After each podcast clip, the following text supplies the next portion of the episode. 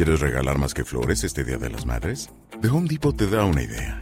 Pasa más tiempo con mamá plantando flores coloridas, con macetas y tierra de primera calidad para realzar su jardín. Así sentirá que es su día todos los días. Llévate tierra para macetas Bigoro por solo $8.97 y crece plantas fuertes y saludables dentro y fuera de casa. Recoge en tienda y sigue cultivando más momentos con mamá en The Home Depot. Haces más, logras más. Más detalles en homedepot.com diagonal delivery. La economía mexicana está prácticamente creciendo cero en este primer trimestre. El peso ya lleva aproximadamente dos meses que le gana con respecto al dólar debido al fortalecimiento del peso y al debilitamiento del dólar. Hacienda predice que la recuperación total y que reabrir la economía tomaría al menos hasta septiembre de este año 2021. El legendario inversionista Warren Buffett, que se encuentra aquí atrásito, acaba de reportar resultados de su empresa, acaba de dar su conferencia y la carta anual a los inversionistas, en la cual dio varias posturas de todo lo que está sucediendo alrededor de la bolsa y los mercados financieros. La bolsa cerró el pasado viernes en pérdidas, pero aún así tuvo ganancias en todo el mes de abril. Por la pandemia se cerraron más de 135 subways aquí en México. Algunas criptomonedas como Ether y Tether están resurgiendo mientras que el Bitcoin está cayendo en precio. Y según el CEO de Intel, la crisis de los chips podría durar al menos unos dos años. Todo eso y más aquí en las noticias financieras. Hola a todos, bienvenidos sean a las noticias financieras. El día de hoy, como cada lunes, miércoles y viernes, vamos a estar hablando sobre todas las noticias que sucedieron alrededor del mundo financiero.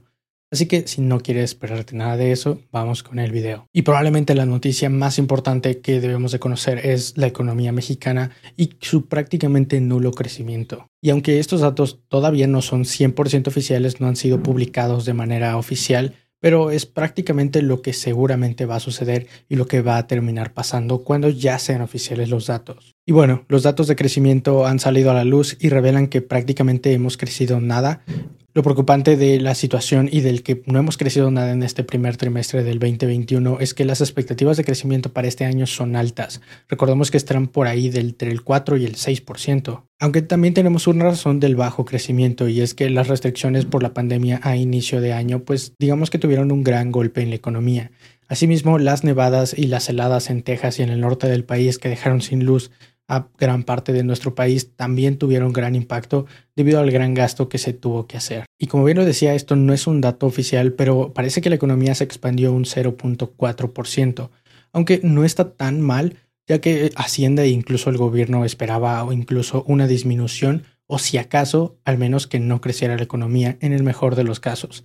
Entonces, un 0.4% de crecimiento es mejor de lo esperado, aunque no podemos conformarnos con eso. Pero ¿qué es lo que dice el gobierno a partir de todo esto y después de que se dieron a conocer estos datos preliminares? Al menos la Secretaría de Hacienda y Crédito Público dijo que ya anticipaban una caída del 2.9%, por lo que, como ya lo decía, tener un nulo o pequeño crecimiento es una maravilla. Y el presidente Andrés Manuel López Obrador también mencionó que esperan que ya para mitad de año, para junio o julio, ya estemos creciendo y nos encontremos como estábamos antes de la pandemia. Así que bueno, parece que ya tienen contemplado más o menos cómo se va a estar moviendo la economía y ahora que en varios estados ya se está reabriendo por completo, como en la Ciudad de México, que vamos a ver más adelante que ya está teniendo algunas reaperturas y está dejando, digamos, un poco de libertad a los ciudadanos y relajando todas las restricciones por la pandemia, pues seguramente esto va a impactar en la economía muy positivamente Así que esperemos que sí se logre la proyección de crecimiento de un 5.3% que Hacienda estaba diciendo. Pero ya con los semáforos amarillo, verde y naranja, seguramente la economía sí va a reabrir y esperemos que sí para septiembre podamos ya reabrir al 100% una vez que la mayoría de la población esté vacunada o al menos las personas mayores. Pero pasamos a la siguiente noticia y esta viene del peso mexicano, porque sí, ya va el segundo mes en el que se revaloriza con respecto al dólar. De acuerdo con el Banco de México, la moneda mexicana se apreció en un 0.91% durante el cuarto mes de este año. Y aunque el último día de abril estuvo un tanto, digamos, pesado y hubo algo de volatilidad entre el precio del dólar y el peso mexicano, Aún así, terminamos el mes con ganancias. Tan solo, por ejemplo, en Europa, el Producto Interno Bruto o el GDP, como le conocen en inglés, ha sido un poco mejor de lo que se esperaba, por lo que esto ya está alentando a los inversionistas a tomar un poco más de riesgos, lo cual también implica que México sea un tanto más atractivo para invertir. Pero pasamos a la siguiente noticia que viene de Moody's. Porque esta es una agencia calificadora, probablemente la conozcas, pero califica el riesgo de los créditos. Y México acaba de pasar el examen, o al menos acaba de alcanzar la nota que se esperaba. La agencia calificadora mantuvo la calificación crediticia de México en BAA1 y mantuvo la perspectiva negativa, lo que indicaría nuevas revisiones en los próximos 12 a 18 meses. Y el subsecretario de Hacienda afirmó que con esta calificación todavía queda tres niveles por arriba del grado de inversión, lo que significa que sigue siendo atractivo invertir en México. Aunque siendo realistas, esta calificación es una calificación intermedia, no es ni tan buena ni tan mala. Y nada más por poner una perspectiva, cuando una nota calificativa es BA, todo es considerado bonos basura o bonos impagables, especulativos, se les llama de varias maneras, pero es prácticamente algo que no se va a poder liquidar. Y México se encuentra en un BAA1, lo cual es tres niveles arriba de este grado basura. Pero probablemente te preguntes por qué si la economía tiene buena perspectiva a futuro y se espera que estemos creciendo, incluso otros bancos extranjeros están diciendo que aún así y después de los datos del primer trimestre vamos a estar creciendo en los próximos, ¿por qué la deuda sigue estando en esta calificación mala si estábamos un poco más arriba anteriormente? Y el principal factor es Pemex, que debido al gran subsidio y al apoyo que ha estado dando el gobierno actual a Pemex, Digamos que esa es nuestra debilidad, que tan solo nuestra empresa petrolera es la empresa petrolera en el mundo más endeudada. Tiene pasivos financieros superiores a 110 mil millones de dólares. Brincamos a la siguiente noticia y esta también viene de Pemex. Pemex anunció que en su primer trimestre del 2021 perdió 37 mil 358 millones de pesos, pero se excusó en que esta cifra es 100% generada por el impacto de la devaluación del peso con respecto al dólar. Aunque también hay que reconocer que en este último trimestre perdió menos de lo que venía estado perdiendo lo cual pues son un tanto de buenas noticias. Aunque también se le atribuyeron que esta reducción en sus pérdidas gracias a las mayores ventas que tuvieron y también al aumento de exportaciones y a su baja carga fiscal por parte del gobierno. Es que recordamos cómo es que le han estado apoyando muchísimo, dándole dinero y reduciéndole su carga fiscal, es decir, haciendo que paguen menos impuestos. Y otra noticia rápida, ya que los senadores acaban de modificar la ley del reglamento ferroviario en el cual estarían reduciendo los años de concesión que se dan de 50 a 30 años. Aparte de la reducción de 50 a 30 años, también se prevén multas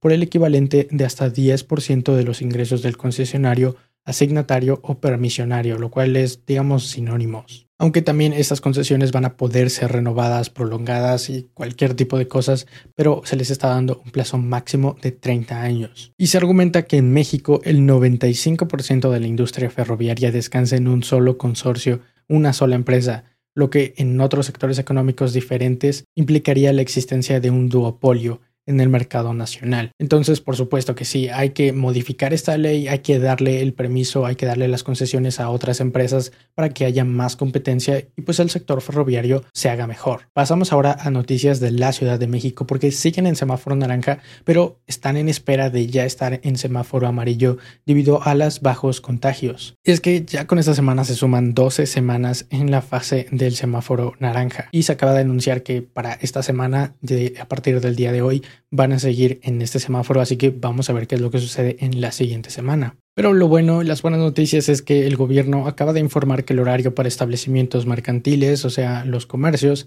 se va a incrementar hasta las 8 de la noche y que el aforo se va a aumentar hasta el 30%. Recordamos que lo tenían en el 20%. Y los restaurantes que fueron de los más afectados en esta pandemia y lo siguen siendo, también tienen buenas noticias porque se mantiene el horario en exteriores de servicio hasta las 11 de la noche y en interiores se le aumentó una hora de las 9 a las 10 y el aforo se incrementó al 40%, que también se tenía en el 30%. Pero por las lluvias también se les pidió que estuvieran protegidos para que no les agarre desprevenidos. Y en hoteles el aforo va a pasar a ser del 60%. Digamos que porque no hay tantas restricciones, no hay tanto riesgo de contagiarte en un hotel, porque pues prácticamente estás solo y cada que te vas pues limpian el lugar en donde estás. Pero ahora pasamos a la siguiente sección de este canal que son los mercados financieros. Y tenemos que el pasado día viernes el S&P 500 bajó en un 0.7%, mientras que el Nasdaq también bajó un 0.9%. Pero aún así, después de las bajadas que hubo el pasado viernes, el S&P 500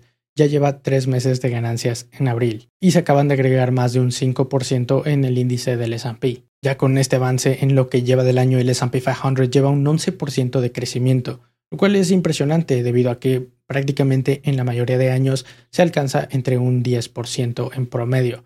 Entonces, tener un 11% en lo que lleva del año, que son cuatro meses, es bastante bueno para la economía y la bolsa. Berkshire Hathaway y Warren Buffett acaban también de dar noticias porque ya publicaron resultados y Warren Buffett dio algunas declaraciones bastante importantes. Que, ojo, no vamos a cubrir todas, a mí me parecieron excelentes, pero para no hacer este video tan largo, no vamos a cubrir todo lo que dijo. Sin embargo, si quieres leer más y si quieres informarte de todo lo que dijo, que es oro puro. Tienes las fuentes aquí abajo en la descripción. Y una de las noticias importantes de Warren Buffett y Berkshire Hathaway fue qué es lo que va a pasar después de que Warren Buffett no se encuentre como CEO, cuando ya no se encuentre en este mundo o cuando decida simplemente retirarse. ¿Quién es el que lo va a suceder? Y se acaba de dar la noticia de que Greg Abel es el que va a estar después de él. La empresa de Warren Buffett reportó beneficios o ganancias operativas de 7.01 mil millones de dólares en el primer trimestre que fue un 20% más con respecto al mismo periodo del año pasado, que solamente fueron 5.8 mil millones. Y durante el primer trimestre también se informó que compraron 6.6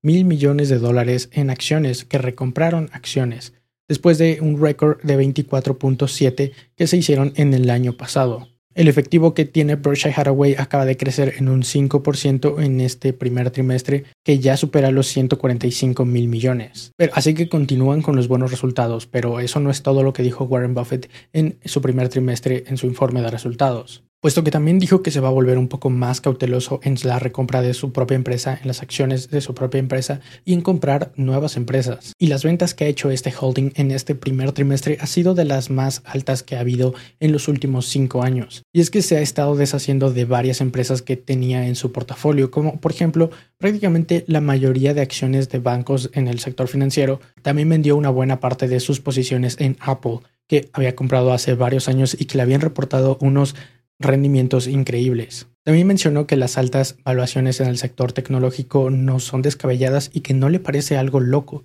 lo cual sí me sorprendió algo porque realmente personalmente sí pensaba que estaban un tanto sobrevaluadas, lo cual lo están. Sin embargo, Warren Buffett dijo que esto es algo dentro de lo que cabe normal, que dijo que las increíbles bajas tasas que el gobierno está dando por emitir deuda por el tesoro, obviamente está dando un riesgo gratis para que vayas y compres otras cosas que te den más que lo que te está dando el gobierno americano. Y con estas tasas tan bajas, nadie quiere comprar bonos del gobierno de Estados Unidos y prefieren cualquier otra cosa que les dé más que esos bonos. Y también mencionó que cuando las tasas vuelvan a subir, cuando las tasas se recuperen a los niveles que estábamos anteriormente, las acciones van a bajar de precio. No que va a haber una caída ni que van a empezar a vender todo absolutamente, sino que se van a componer a las valuaciones que tenían anteriormente. Si por ejemplo ahorita se encuentran en 40, 50 veces beneficios, probablemente bajen a lo normal, 30 o 25 veces beneficios. También habló de las SPACs, que son un vehículo de inversión un tanto complejo y que, como ya lo había mencionado, si quieres más información, tienes las fuentes en la descripción. Pero dijo que estas SPACs están volviendo a su empresa Berkshire Hathaway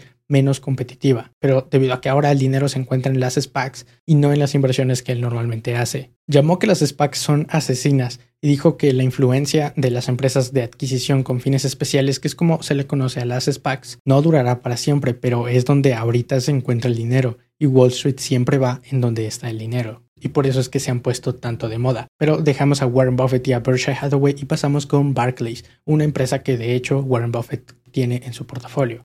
Barclays el pasado viernes reportó resultados y dijo que tuvo unas ganancias netas de 1.7 mil millones de libras. Las acciones de Barclays bajaron en un 5% después del anuncio, aunque el precio de las acciones de este banco ha estado un 31% más alto con lo que lleva del año. Pero ahora pasamos a noticias de las criptomonedas y es que por ejemplo Bitcoin está viendo cómo su precio retrocede por encima de los 58 mil dólares en esta mañana de lunes y su dominio en el sector de los activos digitales se está desvaneciendo y el token digital Ether está tomando el centro de atención, ya que suma a las ganancias recientes para negociar hasta 3.200 esta mañana. Es decir, que el precio de Ether ya se encuentra por arriba de los 3.200 y ha tenido un aumento de 15 veces con respecto al año anterior. Pero como hoy es día festivo en China, Japón e Inglaterra, pues hoy está cerrado el mercado, mientras que el índice de Asia y de Japón bajó en un 0.7% después de noticias en la región, mientras que en Europa el índice Stocks 600 estuvo prácticamente sin cambios, mientras que los futuros del S&P 500 en la mañana tuvieron una tendencia a moverse un tanto más arriba después de que abriera. y la demanda de Epic Games sobre las tarifas de la Apple Store se juzgará el día de hoy lunes. Ya lo habíamos mencionado, pero la industria de los semiconductores tiene un boom otra vez. El CEO de Intel dijo que la crisis de los chips persistirá por al menos dos años debido al gran tiempo que va a tomar para poder construir nuevas fundidoras. Pero la bolsa de valores ya cerró el día de hoy lunes 3 de mayo y el SP 500 ganó un 0.3% aunque por su parte el Nasdaq perdió un 0.5%. Pero gracias a la reapertura, muchas empresas están reportando muy buenas ganancias en cuanto al precio de sus acciones. Por ejemplo, Royal Caribbean y American Airlines subieron más de un 1% cada una, Gap se recuperó más de un 7%, Dillard's también subió un 10%, mientras que Macy subió un 8% y Urban Outfiers y Coles ganaron más del 5% cada una. Aunque este rally también viene después del anuncio del gobernador de Nueva York, Andrew Cuomo, de que van a levantar o se van a poner un tanto más ligeros en cuanto a las restricciones de la pandemia. Dijo que se levantarán las restricciones en Nueva York, Nueva Jersey y Connecticut, mientras que el metro va a empezar a operar las 24 horas como lo hacía anteriormente. Después del anuncio de Warren Buffett que acabamos de ver hace un momento, las acciones de Berkshire Hathaway ganaron más de un 1.6%. Y es que como ya lo vimos, el conglomerado reportó resultados con ganancias superiores al 20% año con año. Y después del anuncio que vamos a ver un poco más adelante, Verizon ganó un 0.2% después de vender algunos activos. Y ahora que ya cerró el mercado, los futuros del S&P 500 están flat, están planos. Pero no solamente el S&P 500 porque también el Nasdaq y el Dow Jones se encuentran sin ganancias ni pérdidas. Aunque el día de hoy se acaba de dar un anuncio de que el gobernador de Florida, Ron DeSantis, acaba de firmar una orden ejecutiva para que el día de hoy lunes se suspendan inmediatamente las restricciones remanentes de salud. Y esto probablemente también ayude a que la economía se levante y las acciones crezcan para el día de mañana martes. Pero ahora pasamos a la siguiente sección y estas son las empresas tanto nacionales como internacionales. Y empezamos con noticias de una empresa nacional, Cinepolis. Esta es una empresa privada, no cotiza en la Bolsa de Valores mexicana debido a que todavía se encuentra en poder de una sola familia, pero acaba de conseguir un nuevo crédito para poder continuar con operaciones. Y es que BBVA, Santander y HSBC le acaban de reestructurar su deuda y la deuda tiene plazos de vencimientos para 2023, 2024 y 2026 llegaron a un acuerdo con los bancos para poder reestructurar llegaron a un acuerdo con los bancos para poder reestructurar más de mil millones de dólares en préstamos y también recibir 300 millones de dólares directamente a la empresa. Pero como todo esto es algo privado, la empresa es privada, todo esto no se da a conocer al público en general, así que estas solamente son rumores de personas que están en el medio. Pero no solamente los 300 millones se le van a otorgar a Cinépolis, sino que otras instituciones como Banco Bilbao, Banco Santander, HCBC y Bank of America le van a proporcionar otros 200 millones de dólares adicionales. Y la familia que controla a toda la empresa de Cinepolis también invirtió 100 millones privados para aportar a la compañía. Así que bueno, recordamos que Cinepolis no solamente tiene operaciones aquí en México, sino que ha llevado su negocio a otros países como la India o como Brasil, por ejemplo. También se encuentra en otros lados del mundo. Así que esperemos que esta firma mexicana siga teniendo más empleos en nuestro país y que siga creciendo para que tengamos una industria empresarial un tanto más robusta. Pero ahora vamos con noticias de Subway, ya que acaban de cerrar 135 restaurantes aquí en México y ya se están preparando con nuevos platillos para evitar otros más cierres. Otras 40 sucursales también están en riesgo de bajar la cortina. Quieren cambiar el menú para que sea un tanto más atractivo para los clientes, ya que hay otras 40 sucursales que se encuentran en riesgo de también cerrar. Y Ford acaba de estrenar la Ford Digital Store en la cual puedes estrenar un auto con un clic para poder comprar todo en línea. Y es que sabemos que ahora la tendencia es comprar todo en línea y que te llegue hasta la puerta de tu casa. Entonces, ¿por qué no la industria de los automóviles se actualiza y hace lo mismo? Pues Ford acaba de hacer precisamente esto. Y ya ahora con esta nueva tienda vas a poder realizar todo el proceso de compra desde la comodidad de tu casa. Vas a poder encontrar prácticamente cualquier automóvil o camioneta que quieras. Si eres una persona a la que no le gusta ir directamente al concesionario, pues ahora ya vas a poder hacerlo desde tu casa. Para poder adquirir un nuevo vehículo simplemente basta con ir a Ford.mx. Así que qué bueno porque seguramente otros concesionarios y otras marcas van a empezar a hacer exactamente lo mismo, lo cual es bastante bueno para poder seguir impulsando todo esto de hacer todo en línea. Y debido a la apertura de tiendas físicas, la venta de juguetes acaba de crecer en un 30%, y es que seguramente los niños ya se encuentran muy aburridos. Y sumando todos los acontecimientos como el Día del Niño y que los niños ya se encuentran aburridos de estar en casa encerrados por supuesto que iba a aumentar el número de ventas en juguetes. Después vamos con otra noticia en la que BBVA parece que se le había echado en cara que iba a despedir a bastantes empleados, a lo que respondieron que no, que incluso van a estar contratando a más personas. BBVA logró utilidades en este primer trimestre de 11 mil millones de pesos, lo que representó un incremento de casi el 30% con respecto al año pasado. Tras los recortes anunciados, BBVA descartó que se vayan a hacer despidos en nuestro país y que más bien estos despidos son solamente en España, debido a que el banco tiene origen español y no mexicano. Pero ahora vamos con otra noticia ya que Roku le acaba de declarar la guerra o algo parecido a YouTube,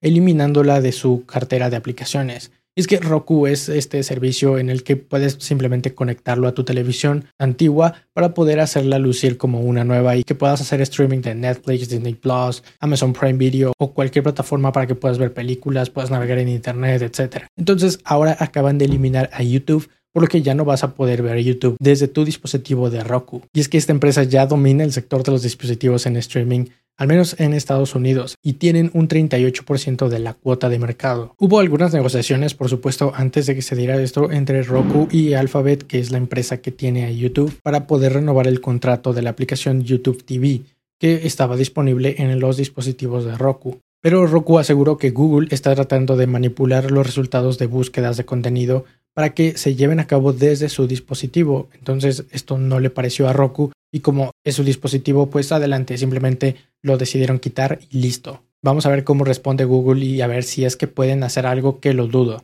Pero ahora vamos con la siguiente noticia y es que en Estados Unidos, después de la noticia de que GM, General Motors, va a invertir una suma aquí en México para poder producir los autos eléctricos, pues se acaban de enojar en Estados Unidos porque porque ellos quieren que se invierta en su país y no en países extranjeros. Hay un sindicato en Estados Unidos que está calificando la inversión anunciada por GM en México como una bofetada en la cara para los trabajadores y contribuyentes estadounidenses. Y el sindicato United Auto Workers, que es algo así como trabajadores de automóviles unidos o algo parecido, pues se están oponiendo a esta operación. Y esto tiene que ver algo con la administración pasada de Donald Trump que pues les estaba endulzando el oído diciéndoles que las automovilísticas siempre se estaban yendo a otros países para poder producir con mano de obra más barata. Entonces ellos se quedaron con esta idea y ahora que se está invirtiendo en otros países, pues están reclamando lo que al parecer ellos reclaman es suyo. Pero pasamos a la siguiente noticia y esta viene de Verizon, ya que acaba de anunciar que va a vender sus negocios de Yahoo y de AOL o de AOL. Toda esta transacción será por una cantidad de 5 mil millones de dólares a una firma privada de equity que se llama Apollo Global Management. Y es que ahora ya quieren enfocarse en la nueva tecnología del 5G e implementarla directamente en su red. Entonces, pues simplemente quieren deshacerse de este negocio antiguo que compraron hace varios años. Aunque esto podría producirle pérdidas, ya que tan solo uno de los negocios le costó aproximadamente 4.5 mil millones de dólares hace varios años. Entonces, vender los dos por 5 mil millones de dólares es una ganga. Pero pasamos a la siguiente noticia y esta viene de SpaceX. Y es que la SpaceX Crew One Mission acaba de llegar a la Tierra con cuatro astronautas sanos y salvos después de romper un récord para la NASA. De hecho, bajaron aquí en el Golfo de México, en nuestro país y pasaron más de cinco meses en el espacio en esta Crew One Mission. No sé exactamente de qué se trató la misión, pero son buenas noticias para SpaceX que cada vez más está probando que puede manejar con los astronautas y con vidas humanas sin ningún problema. Pero ahora pasamos a la siguiente sección que es la economía internacional y aquí simplemente tenemos una sola nota, ya que la inflación y los impuestos principalmente a las regiones a la población de Estados Unidos más rica está causando algo de qué hablar. Y acaba de salir un estudio que indica que los ETFs podrían estallar después de que se haga este aumento en los impuestos a las ganancias de capital. Aunque también hay que dejar en claro que esto puede ser negociable y que probablemente Joe Biden simplemente está haciendo algo a la Donald Trump, tratando de decir algo muy radical para que al final simplemente se sienten a negociar y esto no sea tan radical. Por supuesto, va a haber un aumento en los impuestos y lo va a haber, pero no va a ser tan grande. Al menos eso es lo que algunos analistas y economistas estadounidenses están diciendo. Pero en este artículo prácticamente se está afirmando o se está asumiendo y dado por hecho que el 40% va a ser real. Así que tampoco tomémonos las cosas tan alarmantes porque probablemente no sean así. Así que bueno, estas son todas las noticias que deberías saber que sucedieron alrededor del mundo financiero. Recuerda dejarme un like en este video, compartirlo para que más personas siempre estén informadas de todo lo que sucede. Puedes seguirme aquí en las redes sociales en Facebook e Instagram como Alejandro Cruz Capital. Y eso es todo por el día de hoy. Mi nombre es Alejandro y espero que tengas una excelente inversión. Bye. Hola, yo soy Alejandro y este es mi gato. Se llama Getulio. Como puedes ver, a Getulio le encanta comer. Así que ayúdame a darle de comer. Suscríbete a este canal. No lo hagas por mí, hazlo por Getulio. Me estoy quedando sin dinero. ¿Quieres regalar más que flores este Día de las Madres? The Home Depot te da una idea. Pasa más tiempo con mamá plantando flores coloridas, con macetas y tierra de primera calidad para realzar su jardín. Así sentirá que es su día todos los días. Llévate tierra para macetas Bigoro por solo $8.97 y crece plantas fuertes y saludables dentro y fuera de casa. Recoge en tienda y sigue cultivando más momentos con mamá en The Home Depot. Haces más, logras más. Más detalles en homedepot.com diagonal delivery.